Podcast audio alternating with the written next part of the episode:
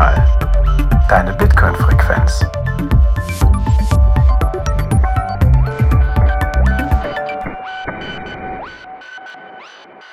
Herzlich willkommen bei einer weiteren Folge vom Notsignal Buchclub deiner Bitcoin-Frequenz.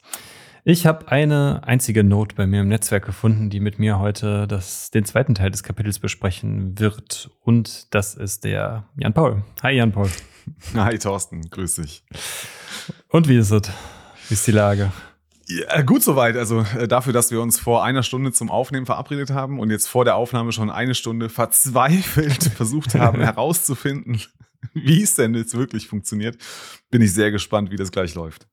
Absolut, ja. Deswegen wisst ihr jetzt schon mal, also das ist auf jeden Fall ein bisschen anspruchsvoller als beim letzten Mal, glaube ich. Äh, zumindest äh, haben wir uns sehr schwer getan. Aber wir gucken mal, was beikommt. Das sind gute Worte. Äh, Jan Paul, bevor wir anfangen, äh, magst du mir mal die Blockzeit durchgeben? Ja, das ist die 813813. Ja, kann ich hier bestätigen. Sieht schön aus. Äh, das ist unsere Zeit, wo wir aufnehmen. Perfekt. Gut, dann Buchclub. Da hatten wir euch ja versprochen, dass wir da beim nächsten Buchclub dann den zweiten Teil machen und vielleicht noch ein anderes Kapitel. Wir haben uns jetzt dafür entschieden, dass wir nur das, den zweiten Teil der Zahlungskanäle machen, um, um da entsprechend dann auch ja, das in der Tiefe betrachten zu können. Äh, vielleicht noch mal einen kleinen Rückblick. Jan-Paul, möchtest du den machen? Soll ich den machen? Ich kann es ja mal versuchen und du korrigierst mich dann. Ich habe es glücklicherweise habe ich mir gestern Abend mal überlegt und nochmal versucht aufzuschreiben. Also wir haben uns das Kapitel Zahlungskanäle, also Kapitel 7, haben wir angefangen und dann nur den ersten Teil, nämlich das Eröffnen eines Zahlungskanals, uns angeschaut. Und es ist so, dass wir im Lightning-Netzwerk dafür einen 2 aus 2 Multisig-Output verwenden. Also das ist ein Zahlungskanal, das ist ein 2 aus 2 Multisig-Output. Das Problem dabei ist natürlich, äh, in einem 2 aus 2 müssen halt beide Parteien zusammen signieren. Ne? Also nur beide haben zusammen die Kontrolle über diesen, äh, über die Satoshis, die im Zahlungskanal liegen. Und das Problem ist halt, dass in den Zahlungskanal in der Regel nur einseitig eingezahlt wird. Ne? Im Beispiel ist immer Alice zahlt irgendwie, sagen wir mal, in dem Beispiel im Buch ist es 140.000 Satz in dieses 2 aus 2 Multisig-Output aus. Und deswegen hat sie ein Verlustrisiko, weil sie natürlich nicht wissen kann, ob ihr Kanalpartner Bob eine Transaktion signieren würde, sodass sie diese 140.000 Satoshi zum Beispiel zurückbekommen könnte. Und die Lösung dafür ist eine sogenannte vorsignierte Transaktion die die Outputs der Funding-Transaktion wieder auszahlt. Und diese vorsignierte Transaktion wird halt nicht veröffentlicht, aber mit dieser vorsignierten Transaktion, die Alice halt besitzt, kann sie sicherstellen, dass das Geld im Zahlungskanal wieder an sie zurückgeht, wenn diese Transaktion, diese vorsignierte Transaktion veröffentlicht wird. Da haben wir uns letzte Woche mit rumgeschlagen. Ja, das ist halt immer so diese ja, diese Rettungsanker, den man doch nochmal werfen kann, wenn das im Lightning nicht so gut funktioniert, damit man das On-Chain dann im Endeffekt dann wieder äh, so setteln kann, wie es, wie, wie die Funds oder die Verteilung eigentlich beim, beim Initiieren mhm. des Zahlungskanals dann war. Genau. Das heißt, wir haben da geendet im Endeffekt, äh, wie der, wie Alice dann diesen Kanal zu Bob erstellt hat. Und äh, wir waren, glaube ich, bei dem Punkt, wo sie dann die Funding Transaction, also die, die Transaktion, die im Endeffekt dann die 140.000 Satz in die 2 von 2 Multisig einschließt, dass das äh, in den Mempool gegeben wurde, dass das gemeint wurde und nach einer bestimmten Anzahl von äh, Bestätigungen, also ab einer bestimmten Blockhöhe, worauf sich die beiden Partner vorher geeinigt haben, dann wird der, geht der Kanal in den Aktivstatus über und dann kann darüber dann im Lightning-Netzwerk Zahlung erfolgen. Das ist der Zustand, den wir jetzt quasi im letzten Kapitel besprochen haben. Und jetzt geht es halt weiter. Jetzt wollen wir natürlich auch den, den Zahlungskanal in irgendeiner Form dann halt auch benutzen. Und da gucken wir uns jetzt dann halt an, was passiert, wenn Alice zum Beispiel bei Bob jetzt, das ist ja das Szenario, dass Bob bei Kaffeebetreiber ist, einen Kaffee kauft oder mehrere Kaffee kauft und dann entsprechend die Zahlung dann halt auch an Bob übers leitende Netzwerk schicken möchte. Mhm. Genau, und ich glaube, also der, der Ausgangszustand des Kanals ist ja 140.000 Satoshis liegen bei Alice und 0 Satoshi liegen bei Bob. Und jetzt kann es zum Beispiel sein, dass Alice sagt, ich möchte was bezahlen und sagen wir mal, sie schickt 70.000 Satoshi, also die Hälfte an Bob. Also dann soll der Kanalzustand sich ja ändern in 70.000 bei Alice und 70.000 bei Bob. Nichts anderes sind Zahlungen im Leitungsnetzwerk. Es sind Änderungen des Kanalzustandes und jetzt ist halt die Frage, wie wird das bewerkstelligt, dass dieser Kanalzustand sichergestellt ist. Ne? Also, dass da irgendwie kein, dass, dass ja, hm, wie sagt man das denn jetzt? Also, dass da kein, kein Missbrauch passieren kann. Ganz vorsichtig erstmal. Wir besprechen jetzt aktuell, damit ihr auch wisst, wo wir sind, die Abmeldung 7.6 im Buch. Also ne, äh, wir besprechen hier das deutschsprachige Buch. Das heißt, da, da ist dann so eine Übersicht über die unterschiedlichen Transaktionen, die dann in diesem Zeitungskanal laufen. Das heißt, wir beziehen uns eigentlich dann auch immer auf diese ja, auf diese Abbildung dann hier. Und Mhm. das ist genau dann das auch beschrieben, was du gerade gesagt hast. Ne? Die äh, Alice schickt 70.000 Sats an Bob rüber. Das heißt, wir haben da dann in der Verteilung quasi einen 50-50 dann. Ne? Also in, dieser, in diesem sehr einfachen Beispiel. Und du hast gerade eben das schön erzählt. Alice hat ja bis zu diesem Zeitpunkt eine Refund-Transaction gehabt, wo die 140.000 Sats auf ihrer Seite lagen und null bei Bob. Aber nachdem jetzt dann Bob die 70.000 Sats von Alice bekommen haben, brauchen wir theoretisch jetzt ja, oder brauchen nicht, auch nicht nur theoretisch, auch praktisch, brauchen wir jetzt ja neue Refund-Transaction oder Commitment-Transaction, wie sie, wie sie in dem Fall auch heißen. Jetzt bekommt der Name Commitment-Transaction auch eine, eher eine Bedeutung, indem dann Bob auch dann auf seine kontrollierten Adressen 70.000 Sats ausbezahlt bekommen, wenn dieser Kanal wieder geschlossen werden sollte. Und äh, Alice natürlich dann ihren Anteil entsprechend auch. Das heißt, wir brauchen jetzt neue Commitment-Transaktionen, die beide dann generieren müssen oder sich gegenseitig signieren müssen, damit dieser kan Kanalzustand dann auch festgehalten werden kann im Fall der Fälle. Und wir haben dann noch ein paar weitere Zahlungen von Alice zu Bob. Das heißt, sie kauft noch ein paar mehr Kaffees. Das ist dann Commitment Transaktion 1, 2, 3, die wir dann insgesamt haben. Also wir haben insgesamt dann halt mit der Funding Transaction vier Transaktionen, die dann da oder drei Off-Chain-Transaktionen und eine On-Chain-Transaktion, die da dann stattfindet. Genau, aber ist es jetzt so, Thorsten, dass die Commitment-Transaktionen, die sind im Grunde genauso aufgebaut wie jetzt diese Refund-Transaktionen, die wir im, letzte Woche besprochen haben. Ne? Also die, also es geht darum, dass wir eine vorsignierte Transaktion haben, die aber nicht veröffentlicht ist. Diese vorsignierte Transaktion spiegelt aber den Kanalzustand wieder. Das heißt, da sind 70.000, also jetzt im ersten Schritt 70.000 bei Alice und dann äh, und 70.000 bei Bob. Ne? Äh, Im Grunde ist das, hat sich bis jetzt noch nicht viel getan. Es ist nur dieses Commitment, dass man sich halt irgendwie gibt, ne? das ist jetzt die neue vorsignierte Transaktion. Richtig, genau.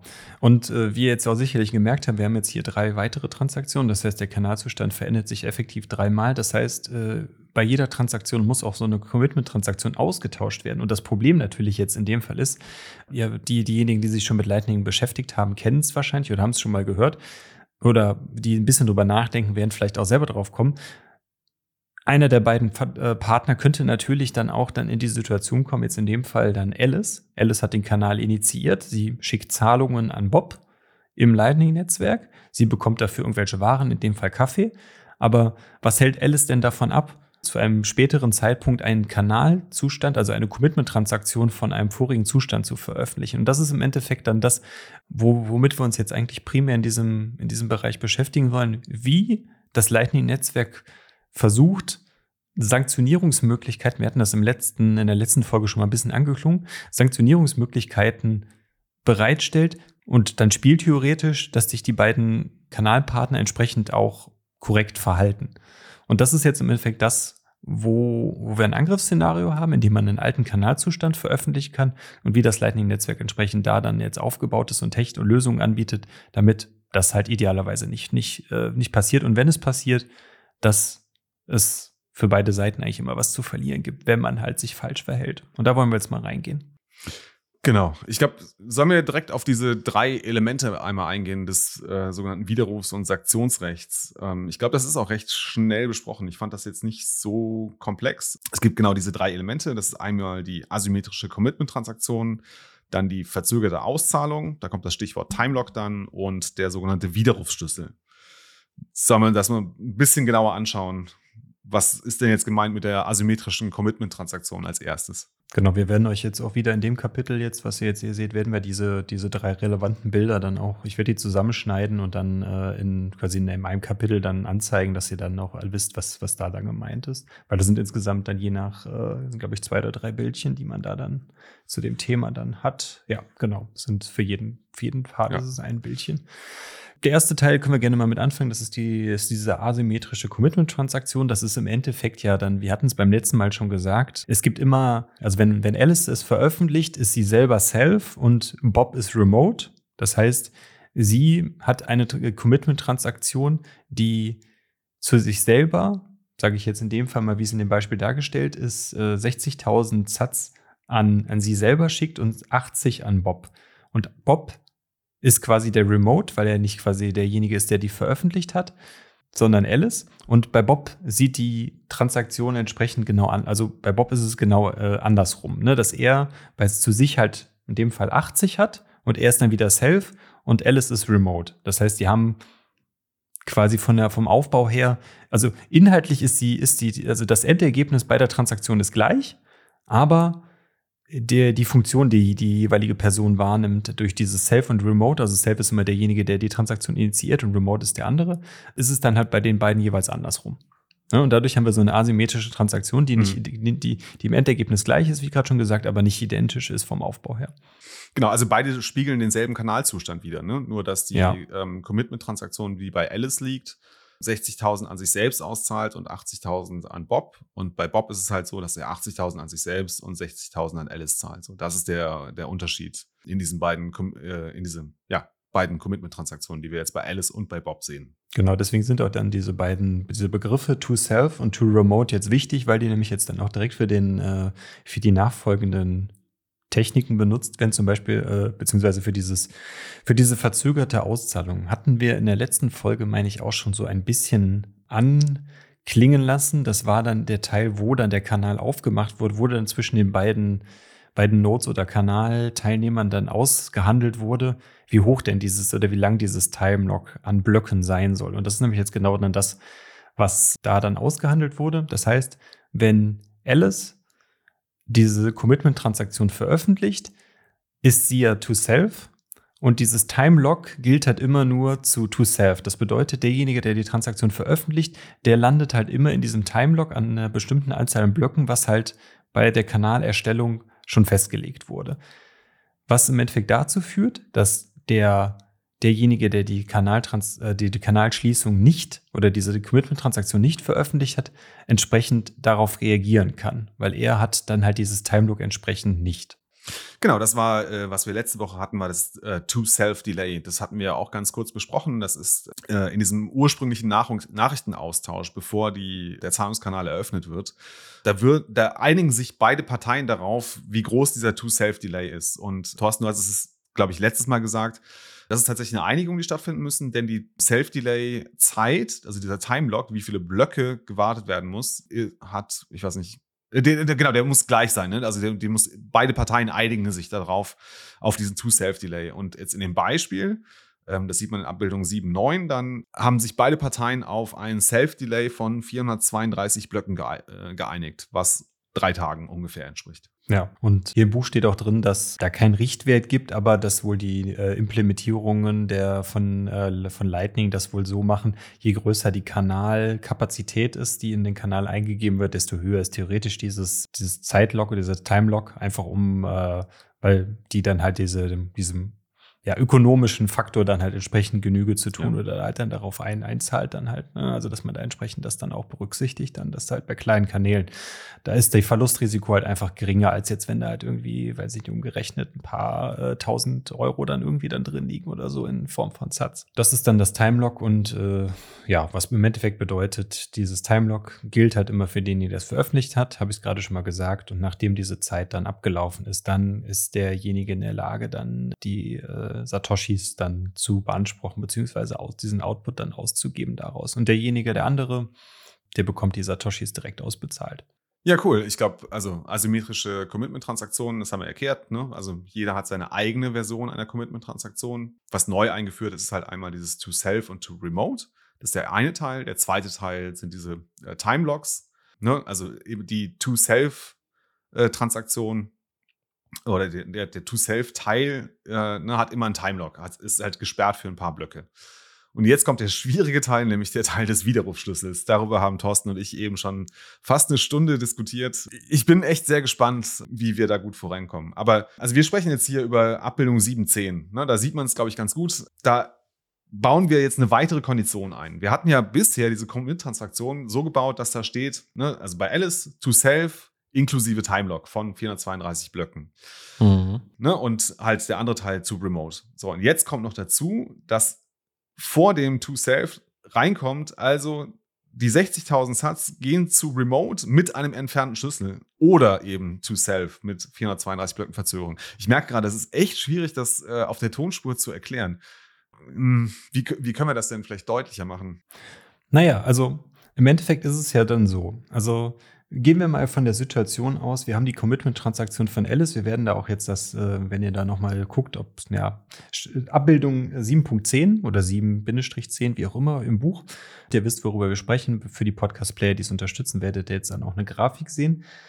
Es bedeutet ja im Endeffekt, wir haben eine Transaktion, die im Endeffekt aus der Sicht von Alice, wenn Alice sie veröffentlicht, das ist die linke Seite des Bildes, 80.000 Satz to Remote, also 80.000 Satz gehen zu Bob. Das ist der untere Block, das ist noch ziemlich simpel. Der obere Block ist dann das, was jetzt Jan Paul mit dem Widerrufsschlüssel schon mal eingeführt hat. Das ist dann entweder das to self, das heißt wieder zu mir selber, das heißt, oder zu Alice selber, da haben wir das Time Lock, oder 60.000 Satz to Remote mit entferntem Schlüssel. Was bedeutet, dass äh, die 60.000 Satz, die eigentlich Alice gehören, zu Bob fließen, weil sie, da steht ja to remote. Das heißt, mhm. das, das beschreibt im Endeffekt diesen Sanktionierungsmechanismus, dass wenn der entfernte Schlüssel für, dieses, äh, für diese Transaktion geliefert wird, die aber nur, äh, da werden wir nachher nochmal oder gleich nochmal im Detail drauf gehen, die nur Bob liefern kann, dann kann er sich die weiteren 60.000 Sats von Alice auch zu sich, oder zu, zu, quasi zu, zu sich holen, dass er im Endeffekt die 80.000 bekommt plus die 60.000 von Alice. Aber das kann er halt nur mit diesem Widerrufsschlüssel. Und da mhm. werden wir jetzt mal, mal reingehen, wie dieser Widerrufsschlüssel im Endeffekt gebaut wird und wie die Technik dahinter ist, dass immer nur der Betrogene im Endeffekt in der Lage ist, diesen Widerrufsschlüssel auch zu liefern, um sich so dann die, äh, die Satoshis von dem jeweiligen Betrüger zu sichern. Mhm.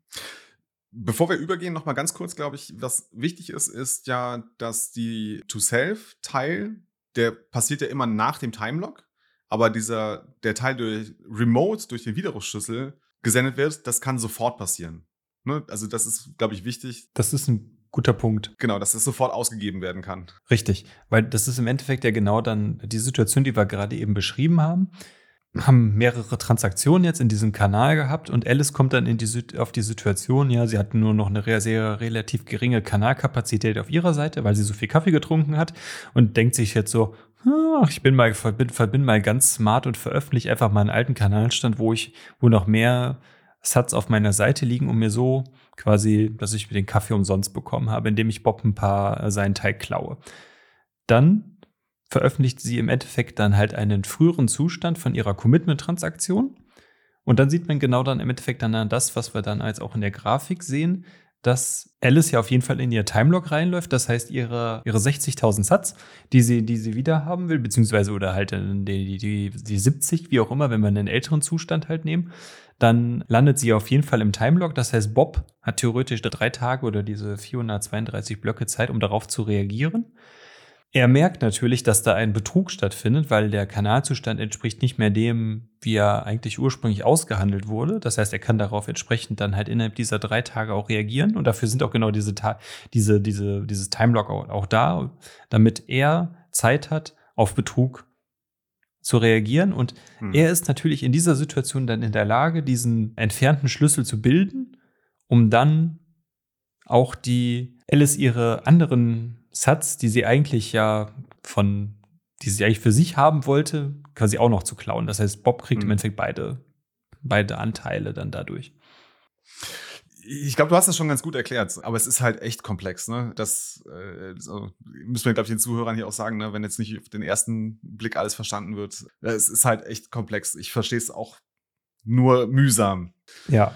Genau, aber vielleicht schauen wir uns doch mal an, also vielleicht müssen wir uns echt mal anschauen, wie diese Commitment-Transaktion gebaut wird. Ne? Ja, Weil auf jeden also Fall. es ist, glaube ich, erstmal wichtig zu verstehen, wie diese Commitment-Transaktion gebaut wird, bevor wir reingehen und schauen, was passiert, wenn denn eine veraltete Commitment-Transaktion oder ein alter Kanalzustand veröffentlicht wird. Oder? Das können wir jetzt erstmal machen. Du hast es, glaube ich, schon gut eingeleitet, ne? dass wir brauchen das, ähm, diesen Mechanismus. Genau, jetzt schauen wir uns aber erstmal an, wie diese Commitment-Transaktion gebaut ist. Wollen wir uns äh, diesen Skriptteil mal anschauen, Thorsten? Vielleicht ganz kurz. Ja. Soweit ich das verstanden habe, ne, eine Commit, also was wir jetzt hier in dem Kapitel haben, ist, wie das äh, Bitcoin-Skript aussieht, das eben diese drei Elemente, ne, diese Struktur der Transaktions, äh, der Commitment-Transaktion quasi implementiert.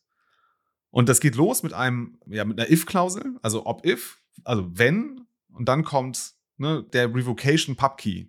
Das können wir, glaube ich, erstmal so stehen lassen. Ne? Also, wenn dieser Revocation Pub Key kommt, dann springt das ja zum äh, End-If und dann kommt der nächste Operator als Check Signature, ne? Check Sig. Das ist quasi die, das, das äußere Wenn-If-Statement äh, und dann kommt da drin, wenn dieses If nicht erfüllt ist, also wenn der Revocation Pub Key nicht geliefert wird, dann kommt else, dann to Self-Delay, also, weiß nicht, kommt dann hier Object, Object Sequence Verify, Ob-Drop und den Delayed Pub Key. Ich glaube, also was in diesem Else-Statement drinsteckt, weiß gar nicht, ob das so wichtig für uns ist, weil das ist ja nur, das ist der Teil, der gültig wird, wenn diese 432 Blöcke abgelaufen sind. Ne? Nur dann guckt man, okay, an welche Adresse geht das nämlich? An die Self-Adresse dann. Genau, das, das, ja, ja, aber nee, das, nee, das ist vollkommen richtig, wie du es gerade beschrieben hast. Das ist genau nämlich ja. das. Also, das, der untere, der Else-Block beschreibt im Endeffekt das Time-Lock. Genau, der Else-Block ist das Time-Lock, ne? Genau, und der Widerrufsschlüssel äh, kommt halt in dem ersten Teil, diese Revocation Pubkey äh, zum Tragen. Und die Asymmetrie der Commitment-Transaktion liegt halt darin, dass halt beide, also Alice und Bob, für sich eben eine solche Commitment-Transaktion, jeder für sich baut. Hm? Genau, und der Revocation Pubkey ist entsprechend dann auch je nach Commitment-Transaktion auch unterschiedlich und natürlich das Local Delay Pubkey natürlich entsprechend halt auch, ne, weil wir ja dann diese Asymmetrie haben, wie du es gerade schön gesagt hast, richtig, genau. Ja. Deswegen, was wir uns jetzt angucken wollen, ist jetzt, wie dieser Revocation Pubkey, also wie, wie das halt funktioniert. Also dieser Teil, genau. der diese Absicherung dann wiederum schafft oder diesen Sanktionierungsmechanismus erst überhaupt erst ermöglicht, der dann dazu führt, also dass die Spieltheorie da halt sagt, okay, ich laufe immer Gefahr, meine UTX oder meine Sats zu verlieren, weil der andere im Zweifelsfall mir meine ganz, wenn ich betrüge, mit mir die meinen meinen Anteil wegnehmen kann. Ich meine, ich habe das jetzt glaube ich schon dreimal gesagt. Irgendwie ja, ich wiederhole mich, glaube ich, aber das macht glaube ich nichts. Genau, also ich glaube, es ist aber jetzt wichtig zu verstehen, dass wir uns jetzt erstmal den Anteil, den Teil anschauen, wie das mit diesem Revocation Pubkey, ne? Also ja. Quasi diese die erste Klausel ist ja quasi die Möglichkeit, den Output aus dem 2 aus 2 Multisig, den wir im Zahlungskanal implementiert haben oder also veröffentlicht haben, diesen Output wieder auszugeben, ja, eben an diesem Revocation Pubkey. Ich glaube aber, um das zu verstehen, müssen wir ja. schauen, wie sich der, wenn sich der Kanalzustand ändert, welche Nachrichten da zwischen den beiden Kanalpartnern genau. auszutauschen wird, damit man halt weiß, wann werden diese Informationen ausgetauscht, die dazu benötigt werden, um diesen Revocation Pub Key zu berechnen. Und das ist, glaube ich, wichtig, ne? dass, dass da das halt in diesem in diesem Austausch stattfindet. Genau, wir haben gerade eben gesagt, der, wenn sich der Kanalzustand ändert, das bedeutet, Alice zahlt eine bestimmte Menge an Satz an Bob. Vorher war das Verhältnis 140 zu 0, dann auf einmal war es 70, 70. Das heißt, diese Kanaländerung muss auch irgendwo festgehalten werden. Das heißt, der Channel State ändert sich.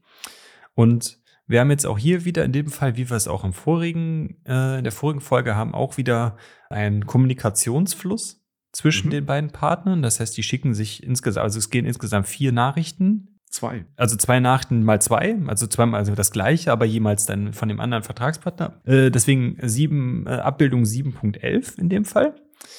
Also es geht eine Nachricht hin, eine wieder zurück und nochmal eine hin und nochmal zurück. Nee, ich glaube, nee, ich glaube, da muss ich dir widersprechen. Ich glaube, den Kanalzustand verändern braucht nur zwei Nachrichten. Nämlich Commit, also die erste Nachricht von zum Beispiel Alice an Bob und die von Bob an Alice dann ist der Kanalzustand verändert. Der andere Teil ist, dass natürlich auch Bob die Kanalzustandsänderung initiieren kann, indem er die erste Nachricht schickt und Alice antwortet. Schau den ersten Satz, um den Zustand des Kanals zu ändern, tauschen Alice und Bob zwei Nachrichten aus lass uns doch einfach mal in die, in die äh, Commitment Signed Nachricht und die Revoke and Act Nachricht reingehen, oder? Ich glaube, dann ist es auch klar, warum es nur diese zwei Du hast vollkommen recht. Sind. Ja. Ich sehe das gerade. Hier steht hier zwei, genau, einmal durch ihn initiiert, einmal durch sie initiiert. Du hast vollkommen recht. Es, sind, genau. es ist jetzt, glaube ich, auch wieder schwierig. Es ist nicht, hier sind wirklich zwei Kanaländerungen, die jetzt hier stattfinden. Also, das ist halt einmal von 140 auf 70 und dann von 70 auf 60 zum Beispiel oder Mhm. sowas ist das. Das ist jetzt hier nicht, das ist das hier, wie wir es vorher haben. An Anfrage, Antwort, noch eine Anfrage, die da auch noch dazu gehört, noch eine Antwort. Das sind wirklich zwei unabhängige Transaktionen, die jetzt hier stattfinden. Und das ist vielleicht ein bisschen unglücklich hier dargestellt. Ich weiß es nicht. Zumal der Text, was hier in dem, in dem zweiten Absatz auch drin steht, auch nicht zu der Grafik passt. Also die Grafik ist eigentlich Genau. falsch. Genau, ich glaube, der ist den ein kleiner Fehler unterlaufen äh, in der Grafik. Ne? Im Text steht, soll gezeigt werden, dass sowohl Alice als auch Bob diesen Kanalzustandsänderungen initiieren können und dass eine Antwort erwartet wird. Aber die Pfeile hier in dieser Darstellung sind halt zweimal Genau. gleich. Genau, die zweite Transaktion, also die unteren beiden müssten theoretisch äh, zuerst Umgekehrt zunächst von sein. Bob ausgehen und dann halt Genau. dann, äh, genau. Richtig. Genau, da gibt es diese Commitment Signed und diese Broke und Acknowledge oder was das dann heißt, wahrscheinlich. Heißt das so? Ja, würde ich auch sagen, dass das Acknowledge heißt. Ja. Es gibt also die Commitment Sign Transaktion. Das ist quasi die initiiert die Kanalzustandsänderung. Ne? Und was liefert jetzt? Wir gehen jetzt einfach, glaube ich, an das Beispiel, Alice schickt an Bob diese Commitment Sign Transaktion. Ja, also Alice Genau. Liefert die Kanal-ID. Okay, die glaube ich brauchen wir, denn wenn es mehr als einen Kanal gibt, ist das eine wichtige äh, äh, Information zwischen Alice und Bob. Hm. Dann liefert sie die Signatur für das neue, entfernte Commitment. Äh, und dann gibt es noch so Teile zu HTLCs, aber das besprechen wir in Kapitel 9. Da ist extra ein Verweis. Ich glaube, das lassen wir erstmal aus, was diese HTLCs oder HTLCs sind. Richtig. Ja, das bedeutet im Endeffekt, dass Alice Bob eine neue, ihre Signatur für, für die neue Commitment-Transaktion schickt. Das im Endeffekt, vorher war es ja 140 zu 0 und jetzt schickt, äh, das heißt, für diese Transaktionen hatten auch beide jeweils dann die Signaturen. Und in dem neuen Zustand braucht natürlich Bob auch die Signatur von Alice, um sich dann auch wiederum dann in der neuen Commitment-Transaktion seine 70.000 Satz auszahlen zu können. Und da braucht er die Signatur von Alice und die bekommt er dann jetzt in dieser Commitment-Sign-Nachricht. So. Nur eine Ergänzung. Also, Bob braucht die Signatur von Alice nicht nur, damit er die 70.000 Satz an sich auszahlen kann, sondern auch die Signatur, um die 70.000, die anderen 70.000 Satz an Alice zurückzuzahlen. Ne? Das ist ja auch Teil der, der Transaktion von Bob. Die neue Commitment-Transaktion, die er baut, ne, auf seiner Seite, ist ja einmal, ich nehme den 2 aus 2 Multisig Output, liefere die Signaturen, die habe ich von Alice bekommen, meine liefere ich dann auch.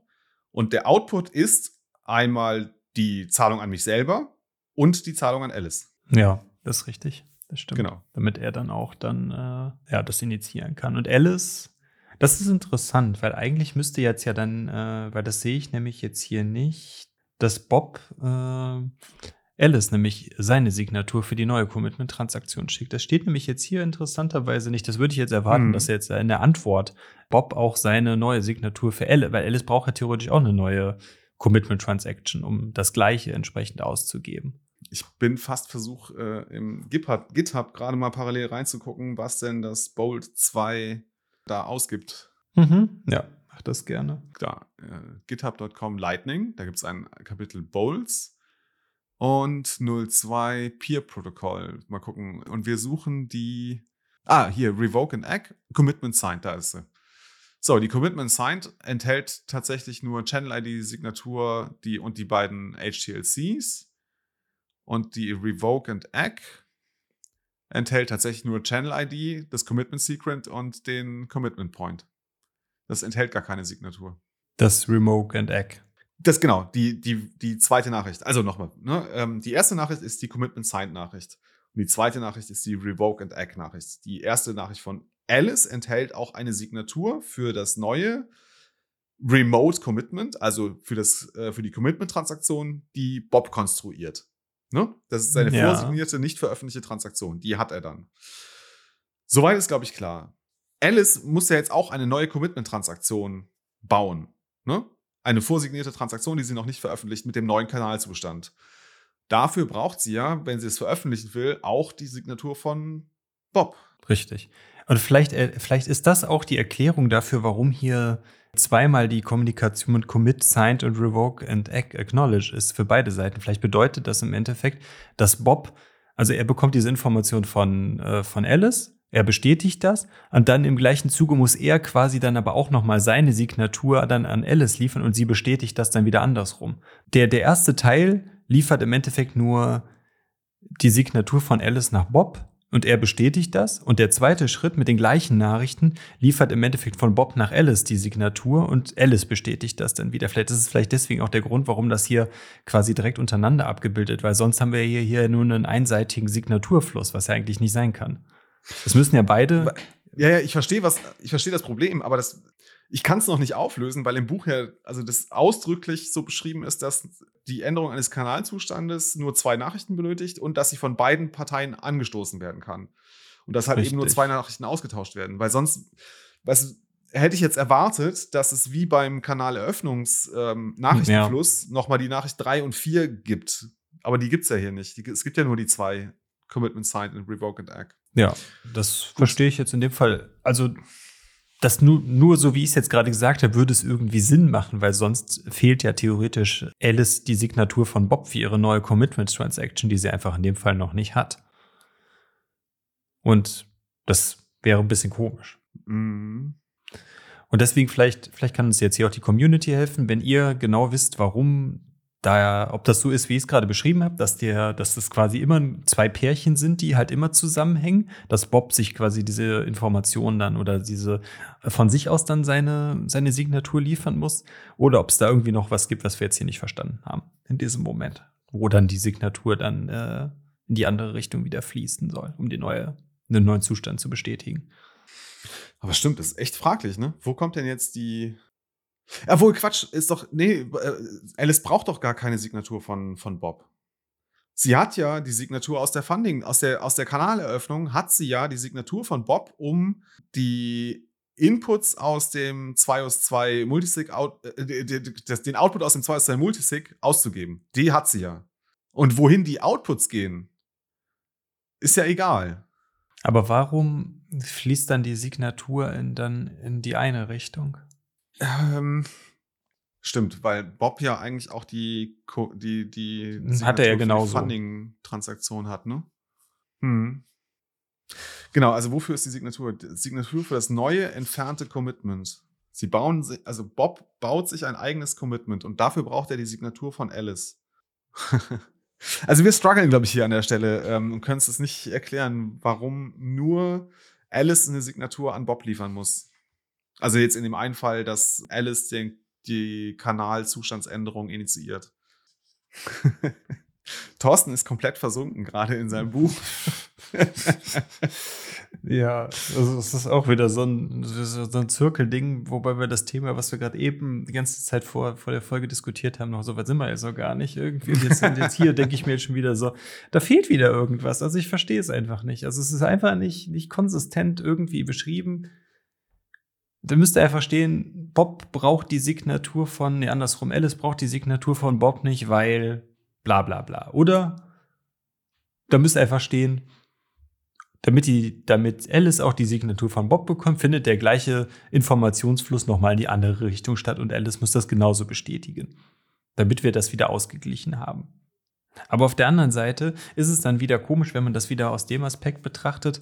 Wir haben ja dann Information A, fließt zu Bob, Bob bestätigt und da haben wir ja eine zeitliche Diskrepanz dazwischen. Dann heißt, das heißt, äh, Bob hat theoretisch mehr Informationen als Alice und könnte Alice diese Information vorenthalten. Das ist da auch nicht beschrieben. Nur weißt du, was ich meine? Wenn, wenn wir da hm. so eine zweistufige Kommunikation haben oder halt quasi zweimal, also ja, zweimal ja, ja, diese Pärchen haben, dann hat Alice theoretisch zu dem Zeitpunkt die Information von Bob noch nicht. Für ihre neue Commitment-Transaktion. Ich glaube, sie braucht, also so, ich, so ganz erklären kann ich es mir noch nicht, aber ich verstehe es im Moment so, dass sie tatsächlich keine Signatur von Bob braucht für ihre, ihre neue Commitment-Transaktion. Wobei, okay, lass uns das versuchen, nochmal versuchen durchzuspielen. Das, also reizt mich jetzt doch gerade, das zu verstehen. Mhm. Lass uns mal den Ausgangszustand nehmen. Wir haben einen Kanal eröffnet mit 140.000 Satoshis. Richtig. Und Alice besitzt eine vorsignierte Transaktion, um diese 140.000 Satoshis in der ersten Commitment-Transaktion bzw. Refund-Transaktion wieder an sich selber auszuzahlen. Sie hat eine mhm. Signatur von, von Bob und Kontrolle über die 140.000 Satoshis. Jetzt zahlt sie einen Kaffee an Bob, gibt ihm also 70.000 Satoshis. Wie macht sie das? Sie schickt ihm ein Commitment signed und zwar eine Signatur für das neue, entfernte Commitment. Mhm. Also das entfernte Commitment ist das Commitment von Bob, die Commitment-Transaktion von Bob. Also die, die Bob jetzt baut. Ja. Und Bob baut jetzt eine Transaktion, die diesen Input von 140.000 Satz nimmt. Er hat ja dafür die Signa gültige Signatur. Von Alice dann bekommen. Also ich verstehe das jetzt so. Ja. Also es macht durchaus Sinn. Alice schickt diese Transaktion, also diese 70.000 Satz übers Lightning-Netzwerk. Der Kanal muss aktualisiert werden. Also ist sie auch verantwortlich dafür, dass sie die, den Kanalstatus aktualisiert. Das bedeutet, sie sendet ihre Signatur an Bob. Das heißt, der Kanal verändert sich zur, zu, zugunsten von Bob. Das heißt, Bob kann jetzt dann mit der Signatur von Alice über die 70.000 Satz plus seine eigene Signatur, hat er seine eigene Commitment-Transaktion, die 70.000 Satz ausgibt. Aber er hat ja bereits die Signatur von Alice um die. Aber das ist ja egal, er bekommt sie Ach ja. so, Das, nee, das hat- steht da, hat, das steht. Hat, hat, Bob die, hat Bob die Signatur der Funding-Transaktion? nee, er bekommt sie ja. Ja, aber hat er sie bevor der, vor der ersten Kanalzustandsveränderung bekommt er den, äh, die Signatur? Er muss er ja. Ich glaube aber im Endeffekt, er kriegt in dieser, in dieser er kriegt einen Funding-Pub-Key, aber er kriegt nicht die Signatur. Oder? Open Channel. Na, Er, er kann ja im Endeffekt auch, also, also er- Bob muss ja auch in der Lage sein, wenn der Kanal aufgemacht wurde, diesen Kanal wieder zu schließen, selbst wenn nie eine Transaktion über diesen Kanal zu lau lief. Da muss ja trotzdem er auch Tra- in der Lage sein, den das 140.000 Satz wieder zu Alice laufen, also dass er quasi diesen, For diesen Force Close ausführen kann. Das muss Bob ja auch machen können, deswegen muss er ja schon die Signatur, selbst wenn er keinen Anteil daran hat. Sorry, ich habe gerade echt zu viel geblättert und habe nicht ganz zugehört. Ähm, aber tatsächlich in der Funding Created Nachricht schickt Alice eine Signatur. Genau, richtig. Das heißt, Bob bekommt ja dann die Signatur von Alice, damit er die 70.000 Satz auch bei sich on-chain wieder auszahlen kann. Achso, nee, ich Das war noch einen Schritt Sinn. weiter hinten. Ich war noch einen Schritt bei der Kanaleröffnung. Und das, das macht es für mich wieder problematisch, weil bei der Kanaleröffnung äh, in der Nachricht, dass, in, also in der Nachricht von Alice an Bob, dass der Kanal eröffnet wurde, in der, wie heißt die, Funding, Create, äh, Funding Created Nachricht, schickt sie die Funding Transaction ID, den Output Index und eine Signatur. Das heißt für mich, dass Bob bereits im Besitz der gültigen Signatur ist für das 2 aus 2 äh, Output, in dem die 140.000 Satoshis drin liegen. Der muss er ja auch. Er muss, Ja, er aber muss das ist ja der Sign- On-Chain, das ist ja der, das ist der permanente On-Chain, On-Chain, On-Chain-Zustand. Ja, genau. Aber er muss On-Chain das ja auch existiert haben. ja bis jetzt nur die eine Transaktion. Ja, richtig. Aber er braucht ja trotzdem. Und jetzt findet die erste Transaktion statt. Ja. Und dafür muss ja dann theoretisch da ja auch dann äh, der, der Revocation Pub Key generiert werden können, quasi um von Zustand 0, Kanaleröffnung, zu Zustand 1 zu kommen. Das heißt, er muss vorher schon die Signatur gehabt haben. Also Bob muss nach der Kanaleröffnung auch ein, äh, alle Informationen haben, um den Kanal schließen zu können, selbst wenn er selber bei dieser Kanalschließung keinen einzigen Sat ausgezahlt bekommt, weil 140.000 Sats auf Alice Seite liegen. Aber er muss trotzdem in der Lage sein, diesen Kanal schließen zu können von seiner Seite aus. Ja, aber den Kanal kann er ja jederzeit schließen. Ja, aber nur mit einer Signatur, die er von Alice ja bekommen hat bei der Kanaleröffnung. Er braucht ja auch ja, eine ja, Signatur genau. von aber Alice. braucht er jetzt die neue Signatur bei der Kanalzustandsänderung? Was ändert sich, dass er eine neue Signatur von Alice braucht? Es sind immer noch On-Chain, hast du eine Transaktion, die 140.000 Satoshis in einem 2 auf 2 Multisig-Output hat. Und beide haben äh, die Sig Signatur dafür. Aber gilt die Signatur denn nicht nur dann für diesen neuen Kanalzustand? Wieso die Signatur äh, liefert doch nur den Nachweis, ich habe den Private Key, dass ich äh, den, das, das hier ausgeben kann, Ja. den Input. Der sagt ja nichts über den Output. Die Signatur oder oder Ach so, ja, fuck. Ja, vielleicht, wenn die Signatur natürlich auch den Output irgendwie ähm, inkludiert. Aber ey, was man, nee, eine Signatur signa signiert doch nur, also muss doch nur, guck mal, eine Signatur muss doch nur die Erfüllung, die Bedingungen erfüllen, die äh, in der in der vorangegangenen Transaktion festgelegt wurden. Und in der vorangegangenen Transaktion wurde festgelegt, das hier ist ein Multisig, ähm, 2 aus 2. Es müssen zwei, also müssen die beiden Signaturen vorliegen, die nachweisen, dass die beiden Funding Pub Keys befriedigt. Oder? Ich habe keine Ahnung. ich habe keine Ahnung. Äh, ja, also, okay, also ich glaube, wir müssen alle nochmal zurück und die Schulbank drücken. Wie denn eigentlich Transaktionen funktionieren. Weil es ist mir jetzt echt auch unklar. Ich hatte jetzt irgendwie, hatte ich bei mir, äh, verankert, dass in Transaktionen die Signaturen tatsächlich nur die Inputs signieren. Ja, aber hier unten steht ja ganz klar, da bei der Commit Signed Nachricht, Alice Commit Signed Nachricht liefert Bob die Signatur, Alice Teil der 2 von 2 Multisig für eine neue Commitment Transaktion. Da steht's ja so. Sie liefert ihm die Ja, ja, für Signatur. die neue Commitment-Transaktion. Ja, von mir aus. Okay, ja, muss. muss also so offensichtlich, sein. also offensichtlich braucht er sie. Ja, ja, also, äh, habe ich wahrscheinlich einfach die ganze Zeit mit der, mit dem, also quasi vor der falsch, vor dem falschen Hintergrund das Buch gelesen. Also also jetzt nicht das Buch, das Kapitel gelesen. Macht natürlich Sinn. Also wenn die, wenn die Signatur natürlich äh, auch die Outputs inkludiert, dann ja. Aber das stellt sich mir dann, dann, dann kommt ja, dann sind wir wieder bei der Ursprungsfrage, wo, wo, wo die ich vor zehn Minuten schon gestellt habe. Wann kriegt Alice die Signatur von Bob für ihre neue Commitment Transaction? Ja. Also sie hat ja noch die alte, ne? Sie hat quasi noch die 140.000. Genau, die hat Äh, sie noch. null, null, Aber wenn sie genau. die veröffentlicht würde, dann würde sie ja Vertragsbruch, ich es jetzt mal, oder betrügen. Ja, ja, genau. Dann Form, würde weil sie betrügen und dann würde Bob sagen so, nee, pass mal auf, ich habe hier äh, ein jüngeres, neueres Commitment. Genau, weil sie, braucht sie braucht ja auch die neue, wenn sie halt sich, sie sagen wir, gehen wir mal davon aus, Alice ist eine ehrliche Haut und will natürlich auch dann, äh, dass sie dann auch entsprechend dann, äh, wenn sie den, das wieder on-chain setteln will, dass sie da auch nur 70.000 Satz bekommt und nicht die 140. Das heißt, Ja. sie hat ja auch ein Ja, Interesse genau. daran, die, äh, die Signatur von Bob zu bekommen an irgendeiner Stelle. Und das frage ich mich jetzt hier an der Stelle. Wo wird sie geliefert? Wird die in einer eigenen, an einem, einem Commit-Sign-Pärchen mit Revoke and Acknowledge hier geliefert oder kriegt er sie irgendwie anders? Ich weiß es nicht. Kann er sich sie irgendwo herziehen? Hm.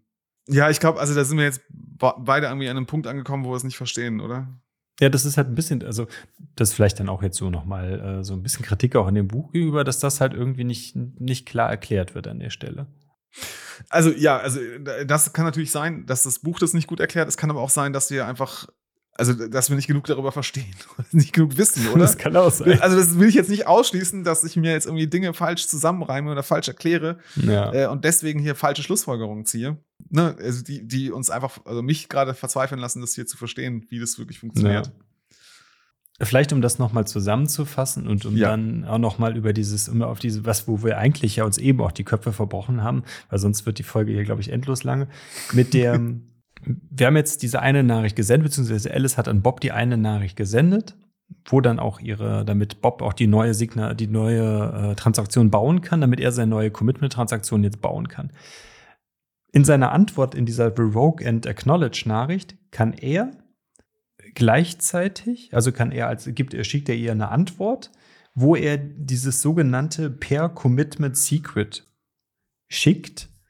Das ist dazu da, das ist im Endeffekt dieser Widerrufungsschlüssel in Anführungszeichen. Es findet keine Widerrufung statt, das gibt es im Bitcoin-Netzwerk nicht, aber es ist, es gibt Alice die Möglichkeit, den Also das, das, also pass auf, gibt Alice den, äh, dieses Per Commitment Secret, mit Ja. dem sie die, das alte Commitment, also das, das 140.000 zu null, ne, zum Beispiel. Genau, also das da- vorherige Commitment, ne, also wir, wir, wir machen jetzt quasi, wir kreieren ja eine neue Commitment-Transaktion. Und mit dem Per Commitment Secret, das Bob jetzt an Alice zurückliefert, wird die vorherige Commitment-Transaktion quasi widerrufen. Und widerrufen heißt in diesem Fall, dass Alice die Mittel in der Hand hat, um ne, diese Sanktionstransaktion zu veröffentlichen, falls Bob auf die Idee kommen sollte, ein altes Commitment, einen alten Kanalzustand zu veröffentlichen als On-Chain-Transaktion. Ist natürlich jetzt in diesem konkreten Beispiel 140 zu 70.000 macht es natürlich aus Bobs Sicht überhaupt keinen Sinn, einen zu betrügen, weil er ja sowieso nie Satz hatte. Ne? Aber gehen wir mal, wenn, wenn wir das, das Spiel ein bisschen weiterspielen und prinzipiell dann, äh, dann irgendwo immer mehr, immer mehr Satz auf Bobs Seite liegen, dann hat natürlich dann irgendwann dann auch Alice ein Interesse daran, vielleicht dann zu betrügen. Das ist ja das, was wir gerade eben schon mal skizziert haben. Und in dieser Situation muss Alice dann natürlich dann auch, wo ich auch wieder sage, wann bekommt Alice dieses per Commitment Secret oder beziehungsweise wann bekommt Bob das Commitment Secret von Alice? Ne, das fehlt jetzt hier in dieser, in dieser Konstellation auch. Also es muss eigentlich immer einen, also es muss, also es muss zweimal diesen Nachrichtenfluss geben, sonst, sonst ist es halt nicht konsistent. Weil an welcher Stelle bekommt Bob das Commitment Secret von Alice? Wann kriegt er das? Vielleicht hast du echt recht und es ist tatsächlich so, dass es, äh, also immer hin zurück, dass die hin, hin, hin zurück. und zurück fließen müssen, die Informationen, und zwar zweimal dasselbe. Weil sonst hat ja einer, ist einer immer, also derjenige, der die Kommunikation initiiert, ist ja immer bevorteilt. Nee, stimmt gar nicht. Auf der einen Seite, ja, ja, vielleicht, vielleicht, vielleicht ist es so. Ich glaube, es muss ja so sein, ne? Der eine gibt eine Signatur, der andere gibt einem quasi dann das, das Sanktionierungsmittel und der andere gibt einem wieder eine neue Signatur und dann bekommt der andere das Sanktionierungsmittel von dem anderen. Und dann haben theoretisch beide eine neue Commitment-Transaktion und beide haben ein Sanktionierungsmittel für die vorige Transaktion. Also, So, so macht, würde Sinn machen, dass es konsistent wäre, damit beide halt immer den gleichen, also dass es fair ist. Alles andere macht ja gar keinen Sinn. Also ne, das Einzige, was mich äh, da äh, etwas zögern lässt, dir zuzustimmen, ist halt, dass da wirklich, also, ich weiß nicht, in dem Kapitel steht halt drin, da, dass es halt einfach nur einmal diesen Nachrichtenaustausch braucht. Also, ne, beide können die Kanalzustand initiieren und der ist geändert, wenn halt, ne, Commitment Sign von der einen Partei an die andere und Revoke und Egg zurückkommt. Dann ist der Kanalzustand irgendwie finalisiert. Und das, das, das macht mich gerade ein bisschen, Das ist halt das, das steht, hier ja auch effektiv. Das, was ich gerade beschrieben habe, steht da auch nicht so. Ja. Ja. Also es fehlt. Ja, das stimmt. Die Beschreibung Ja, genau. fehlt. das, so kann man es auch sagen. Ne? Es fehlt ein- einfach eine, äh, die Beschreibung, dass es so läuft, wie wir oder wie du das gerade erklärt hast, dass die beiden Nachrichten jeweils hin und zurück fließen müssen. Also sowohl Alice als auch Bock müssen eine Commitment Signed Nachricht schicken, als auch beide müssen eine Revoke und Act Nachricht schicken. Das steht so explizit hier gar nicht drin. Genau, weil beide ja immer in der Lage sein müssen, dieses, mit diesem per Commitment Secret, wenn wir in die Situation kommen, dass einer von beiden einen veralteten Zustand veröffentlicht, dann landen wir in, die, in dieser Situation, dass derjenige dann auch im Timelog ist. Das heißt, das ist das, was wir eben hatten, diese 432 Blöcke, ist derjenige, der diesen veralteten Zustand veröffentlicht. Dann ist der andere Kanalpartner in der Lage, darauf zu reagieren und mit der Information, die er vorher von seinem Kanal, von dem betrügenden Kanalpartner bekommen hat, das ist dieses per Commitment Secret, ist er in der Lage, diesen benötigten, wie heißt der nochmal, diesen benötigten Revocation Pub Key zu bilden oder zu berechnen, um damit dann den ersten Teil des Bitcoin-Scripts, was wir uns eben angeschaut haben, diese, den ersten Teil des if-Blocks quasi auszugeben und damit dann in der Lage zu sein, auch den Teil des Betrügers auf seine Seite zu transferieren. Das heißt, der, der Betrogene ist dadurch in der Lage, sich den gesamten Kanalbestand an Satz auf Adressen zu überweisen, die er kontrolliert. Und das ist dieser Sanktionierungsmechanismus, dadurch, dass beide immer in der Lage sind, den anderen zu bestrafen, findet dann dadurch dann diese, ist da die Spieltheorie, dass die Leute sich ehrlich verhalten. Einfach weil halt sie halt immer Gefahr laufen, etwas zu verlieren. Das wäre jetzt meine Erklärung dann, wie das dann, wo, wo man dann Genau, also sie laufen immer Gefahr, alles zu verlieren. Es ist, glaube ich, nochmal ganz gut, dass wir das nochmal betont haben. Ne? Also die Sanktion ist tatsächlich, wenn du einen veralteten Kanalzustand veröffentlichst, verlierst du alles. Egal wie viel du, ne, also e- egal was der aktuelle, der richtige Kanalzustand wäre. Also selbst wenn du äh, fehlerhaften veralteten Kanalzustand äh, veröffentlichen solltest, ist es völlig egal. Die Sanktion ist, alles, was in dem Kanal dran ist, wird quasi der Gegenpartei zugeschlagen. Da sind dann auch die, äh, so steht es ja auch im Buch, dass die Lightning Nodes wohl auch dann halt ständig diese Information nachhalten und auch selber, wenn sie online sind, den, äh, die Bitcoin Timechain beobachten gucken, ob da so fehlerhafte oder so veraltete Transaktionen veröffentlicht werden und dann so, so ist es hier beschrieben. Ich weiß nicht, ob es wirklich alle äh, Load-Implementierungen so machen, dass sie dann auch diese Penalty-Transaction selber auch schon automatisch veröffentlichen. Ob das schon direkt dann so in die Logik mit implementiert ist. So klingt es zumindest, als wäre Ja, das ja, dann so, stimmt. dass das so gemacht wird dann. Ja. Das wäre ja katastrophal. Also, wenn du jetzt irgendwie zu Hause eine Note stehen hast, du hast drei Tage Zeit, um zu reagieren, du guckst halt nicht irgendwie auf die Notes. Ja, oder also, ja, genau. Das wäre ja Wahnsinn. Also, wenn du da wirklich, wirklich 24-7 quasi deine Note äh, observieren müsstest, um halt Mhm, möglichst schnell zu reagieren, um diese Sanktionstransaktionen zu veröffentlichen. So, so, das ist dann auch das, was jetzt dann auf den folgenden Seiten dann noch nochmal beschrieben wurde, wie wir es gerade auch nochmal äh, jetzt dann zusammengefasst haben. Das ist im Endeffekt dann der Sanktionierungsmechanismus von Lightning, der im Endeffekt dann durch dieses, dieses geschickte, dieses geschickten Austausch von diesen, diesen Secret-Informationen aus den vorigen Commitment-Transaktionen, die dann ein Widerruf sind, wobei es kein Widerruf ist. Der Widerruf ist im Endeffekt die Möglichkeit zu sanktionieren. Diese Transaktion selber veröffentlichen, das funktioniert halt immer, aber man läuft halt Gefahr, seinen, seinen eigenen Anteil dadurch zu verlieren, wenn man betrügt. Und dadurch soll das, wird die, wird der Betrug halt minimiert durch diesen Ansatz. Genau. Und das ist jetzt im Endeffekt ja dann, wenn wir dann wieder on-chain setteln würden, ist das ja vergleichbar, als würden wir ein, würden wir den Kanal schließen, aber nicht kooperativ, sondern halt im Streit. Mhm. Und das ist eigentlich nicht der Ideal, äh, der Idealzustand. Der Idealzustand ist eigentlich, wenn man sagt, okay, der Kanal war jetzt eine lange Zeit offen, aber es gibt Gründe, ihn jetzt dann zu schließen. Beide Nodes einigen sich darauf, diesen Kanal zu schließen. Dann gibt es im Endeffekt hier auch wieder einen Informationsfluss. Das ist eigentlich relativ simpel der einfach immer nur dann zwei Nachrichten schickt, einmal Shutdown und der andere bestätigt das und der andere bestätigt dann, schickt dann nochmal Closing Signed und dann gibt es auch nochmal Closing Signed zurück. Das ist im Endeffekt so, wir haben ja eine, diese Commitment Transactions, die einen Timelock haben und dieses, äh, diesen Sanktionierungsmechanismus, das ist, das ist äh, in den äh, Commitment Transaction enthalten. Aber wenn beide Nodes online sind und sich darauf einigen, dass der, dass wir kooperativ den Kanal schließen wollen, können wir eigentlich auf dieses Timelock und wir können auch auf diesen Revocation Pubkey und diesen ganzen Sanktionierungsmechanismus dann entsprechend auch verzichten. Das heißt, das ist relativ simpel, aber das ist dann inhaltlich eigentlich das, was dann passiert. Die beiden Vertrags- oder Kanalpartner stimmen sich halt ab und veröffentlichen dann ihre Commitment Transaction, was im Endeffekt ja dann bedeutet, äh, jeder bekommt dann den Anteil, auf den beide sich, wo beide quasi die gleiche Meinung zu haben, das ist der Kanalstatus und der wird dann jetzt dann auch auf die, äh, wird dann on-chain gesettelt und dann bekommen die äh, Vertragspartner entsprechend ihre Anteile wieder ausgezahlt. Und das ist dann der, das so wie der Kanal dann wieder geschlossen wird. Und ja, aus meiner Sicht haben wir jetzt dann quasi den kompletten Lebenszyklus von Kanalinitiierung über Transaktion zu Kanalschließung jetzt einmal durchgearbeitet.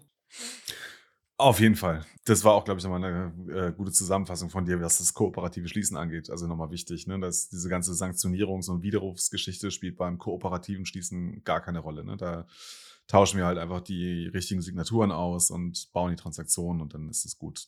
Genau, dann ja. schließen wir den Kanal. Yo, Kanal, also Kapitel 7 haben wir geschafft. Das war, das war ein hartes Stück Arbeit. Muss ich auch ganz ehrlich sagen. Ich meine, wir hatten uns in, äh, in der vor, vorherigen Folge, also bevor wir jetzt in den Teil 2 des äh, Kapitels oder des Buchs reingegangen sind, haben wir ja schon, schon gesagt, mal gucken, es wird jetzt, jetzt, jetzt kommen die Details. Und ich finde jetzt gerade jetzt in dem zweiten, äh, jetzt in der heutigen Folge hat man es schon gemerkt. Es wird schon ordentlich, es ist knackig auf jeden Fall. Ja, ja, da muss ich auch echt sagen, also das finde ich ein bisschen schade, dass ich das leider nicht so in der Tiefe verstanden habe, wie ich es gerne verstanden hätte. Also ich hätte das gerne doch besser verstanden, wie diese Kanalzustandsveränderungen. Also ich hätte, also mhm. nicht besser verstanden. Ich hätte mir gewünscht, dass ich jetzt mehr Sicherheit darin habe, zu sagen, okay, ich verstehe, wie ein Zahlungskanal sich ändert im Lightning-Netzwerk. Und da muss ich ganz ehrlich sagen, dass so Grund, Grundprinzip habe ich irgendwie verstanden, ja, aber wenn es dann in die technischen Details geht, da, da, sind wir irgendwie brutal, also was heißt brutal, aber sind wir halt doch irgendwie gescheitert in meinen Augen. Also ich bin da zumindest gescheitert. Hey, das ist halt dann die Frage, ob es dann halt wirklich jetzt dann an uns auch liegt oder ob da wirklich dann halt im Buch durchaus auch noch Verbesserungspotenzial ist, dass man es da vielleicht mhm. an gewissen Stellen auch noch mal ein bisschen besser beschreiben könnte dann, ne? Weil wir haben jetzt ja theoretisch mit diesem, wie ist da der Informationsfluss? Für uns ist das ja eine offene, offene Frage jetzt einfach noch geblieben, dass wir jetzt einfach nicht ja. wissen, äh, gibt es dann halt dieses, diesen Informationsfluss dann halt zweimal hintereinander oder bleibt es dabei oder steht da halt irgendwo dieser Information, also dass da dann auch noch mehr Informationen fließen, das aber nicht aufgeführt ist? Ich weiß es nicht. Ne? Also wie, wie werden die Signaturen schwierig geliefert? zu beurteilen. Ja. Was für mich schwierig ist, ist, äh, für mich sind das alles Trockenübungen. Ne? Also ich lese die Lektüre und versuche mir das dann irgendwie zusammenzureimen. Mir fehlt halt sehr stark, glaube ich, dieser Praxis, also, also der, ich weiß, dass mir dieser Praxisteil davon halt komplett fehlt. Ich weiß nicht, wie das bei dir ist, Thorsten, äh, ne, weil du vielleicht näher an dem Praxisteil bist äh, durch deinen beruflichen Hintergrund, äh, ob es dir leichter fällt oder es irgendwie für dich besser verständlich ist oder du da schneller vorankommen kannst als ja, ist, das ist eine Frage, die ich mir gerade irgendwie stelle, äh, ob ich da nicht irgendwie einen Nachteil habe, weil ich halt einfach den ganzen praktischen Teil halt nicht kenne. Das ist alles einfach nur theoretisches, angelesenes Wissen, das ich hier habe.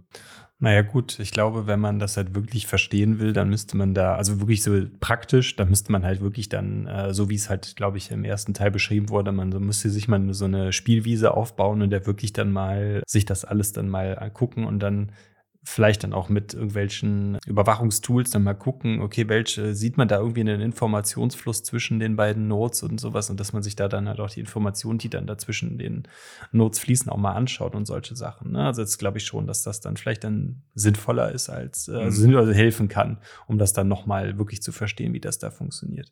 Aber ansonsten wir hatten es auf dem einen, in der einen Seite gesehen, das haben wir jetzt nicht erwähnt, aber das werdet ihr, wenn ihr das Kapitel lest, auch äh, dann finden wir haben da ja viel dann, dass da halt hm, dann über hier über die elliptischen Kurven und so ein Kram, ne, dass da darüber halt dann im Endeffekt dann dieses Secret dann gebildet werden kann.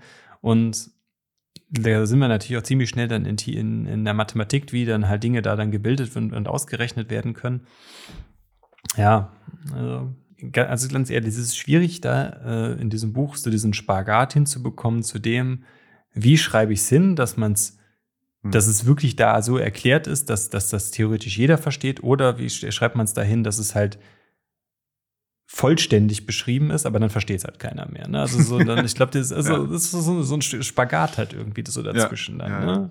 Und diese, diese quasi Exkurse dann ja hier, habt ihr die Ellipte, das von elliptischen Kurven, also wir sind ja dann auch wieder die, auch die Ableitung dann von äh, in der Kryptographie jetzt ja auch wieder die Ableitung von Private zu Public Key stattfindet. Das wird ja auch dann über die elliptischen Kurven dann berechnet. Aber da wird es halt dann schnell beliebig komplex. Ja, also ich kann ich kann's ich, ich kann's auch nicht äh, erklären. Also sagt dir derjenige, der auch Mathe studiert hat, ne? Ja, aber also na, ich verstehe, also vielleicht können wir mal den äh, Zuhörern, die das Buch vielleicht nicht parallel lesen, einfach mal vorlesen. Also da so Sätze wie durch die kommutative Eigenschaft der abelschen Gruppen, über die diese elliptischen Gruppen definiert sind und, und sobald das per, Commit, per Commitment Secret der private Schlüssel für den Per Commitment Point durch die entfernte Partei offengelegt wurde, kann Self den pri privaten Schlüssel für den Revocation Pubkey mit der folgenden Operation ableiten. Und dann kommt eine lange mathematische Gleiche. Also, abische Gruppen habe ich noch nie gehört. Ich weiß so ungefähr, was kommutative Eigenschaft ist. Also das, das, das kriege ich noch hin, aber dann hört es mhm. auch auf. Okay. Ja, also kommutativ ist eigentlich einfach, ne? Additionen sind kommutativ. Also ob du 3 plus 4 oder 4 plus 3 rechnest, ist das gleiche, kommt nämlich 7 raus. Bei Subtraktion ist das schon komplizierter, weil naja. die Subtraktion 3 minus 4 ist was anderes als 4 minus 3, welches 1 ergibt, während 3 minus 4 halt minus 1 ergibt. Das ist nicht kommutativ. So, also das ist so das griffigste Beispiel dafür, warum man sich vorstellen kann, was das heißt, also was dieser Begriff kommutativ bedeutet. Aber ist Multiplizieren dann nicht auch kommunikativ dann in dem ja, Fall? Weil Multiplizieren ist auch ne? kommutativ, genau. Ja, Aber di dividieren natürlich nicht, ne? Ja, genau. Genau. Macht, ja. macht Sinn. Ja. Gut, kleiner Exkurs. genau. Noch mal ein bisschen Mathe zum Schluss. Ja. Jetzt hört uns eh keiner mehr zu. Also von daher können wir auch hier über alles Ach, ist egal. Ich glaube, also ich finde es irgendwie komisch, dass wir, sobald wir die Aufnahme gestartet haben, in so einen Modus umschalten, so, hey, liebe Zuhörer, wir wollen euch jetzt was erklären, was wir in diesem Buch gelesen haben. Ja. Ich fand eigentlich das Gespräch, das wir vorher hatten, wo wir quasi uns unterhalten haben, fand ich viel interessanter. Und ich glaube, also, ich weiß, der Buchclub, das ist keine leichte Kost, das ist nichts, was sich, äh, was sich Leute wahrscheinlich anhören werden, aber es ist für uns also ich mache den Buchclub, weil ich halt Bock habe, dieses Buch zu lesen und ähm, darüber ne, Fragen zu stellen, mit euch zu diskutieren vielleicht müssen wir da auch einfach umschwenken und sagen, wir nehmen einfach auf, wie wir äh, versuchen, uns durch dieses Buch durchzuarbeiten. Ja, wenn man so noch ein bisschen äh, in die Vergangenheit schaut, ich meine, äh, der, der Buchclub war ja im Endeffekt der Aufhänger für Notsignal und äh, wir haben uns einfach mal zusammengesetzt, darüber gequatscht und wir haben damals ja gesagt, wir nehmen das einfach mal auf, mal gucken, ob man da das irgendwie veröffentlichen kann und das war ja, glaube ich, auch vom Inhalt her auch schon anders als das, was wir, was, wie wir es jetzt halt machen, glaube ich. Der erste Buchclub war ja wirklich noch so, das, wie du es gerade beschrieben hast, wie wir es im Vorgespräch hatten. Ne? Einfach so unbefangen, wir labern einfach mal los und gucken, ja. ob was bei rumkommt dann. Ne? Und jetzt ist es wirklich schon so, ja, wir wollen halt schon das verstehen, damit wir es da auch irgendwie erklären können, ne? damit wir das dann auch unseren, der, der Hörerschaft irgendwie näher bringen können. Das macht schon, glaube ich, einen großen Unterschied. Ja. Ja. So also wir halt. versuchen, halt. wir, wir versuchen da auch den Spagat, ne? wie in diesem Buch. ja, vielleicht. Gut, Thorsten, wir es für heute, oder? Ja, wir sind durch. Schön, dass wir das Das- zusammen gemacht haben. Und, Ja, äh, äh, gut, dass das geklappt hat. Ja, falls uns noch drei Leute hören, schickt uns einen Boost und oder ein paar Satz irgendwie, wenn, wenn das, was ihr hier, was wir hier machen, euch und euch gefällt in irgendeiner Form. Wir wisst ja, wir sind Value for Value Podcast, haben wir am Anfang nicht gesagt, aber äh, ja, es gibt keine Ja. Werbung, deswegen, wenn wir euch einen Mehrwert bieten, dann gebt uns Ja. Feedback in muss nicht in Satz sein, sondern kann auch einfach, äh, kommt in die Gruppe, diskutiert mit uns, äh, gibt uns Feedback, was wir alles falsch gemacht haben heute. Das ist vollkommen, vollkommen legitim. Wir beim letzten Mal haben wir bestimmt auch einigen Quatsch erzählt. Deswegen, äh, wir sind hier zum Lernen. Genau. Ich habe übrigens neulich erfahren, dass äh, ein äh, geschätzter Podcast-Kollege das Grokking Bitcoin Buch liest und dazu unsere Folgen hört. Also er nutzt quasi das, äh, um sich durch das Buch durch, durchzuarbeiten. Interessant. Fand ich cool. Habe ich mich sehr gefreut darüber. Cool. Schöne Grüße. Ne. An Genau, schöne Unbekannt. Grüße. Alles klar, dann würde ich sagen, was haben wir für eine Blockzeit? Äh, 813 820 Focus on the signal, not on the noise. Oh. Ciao, ciao. Ciao. Macht's gut.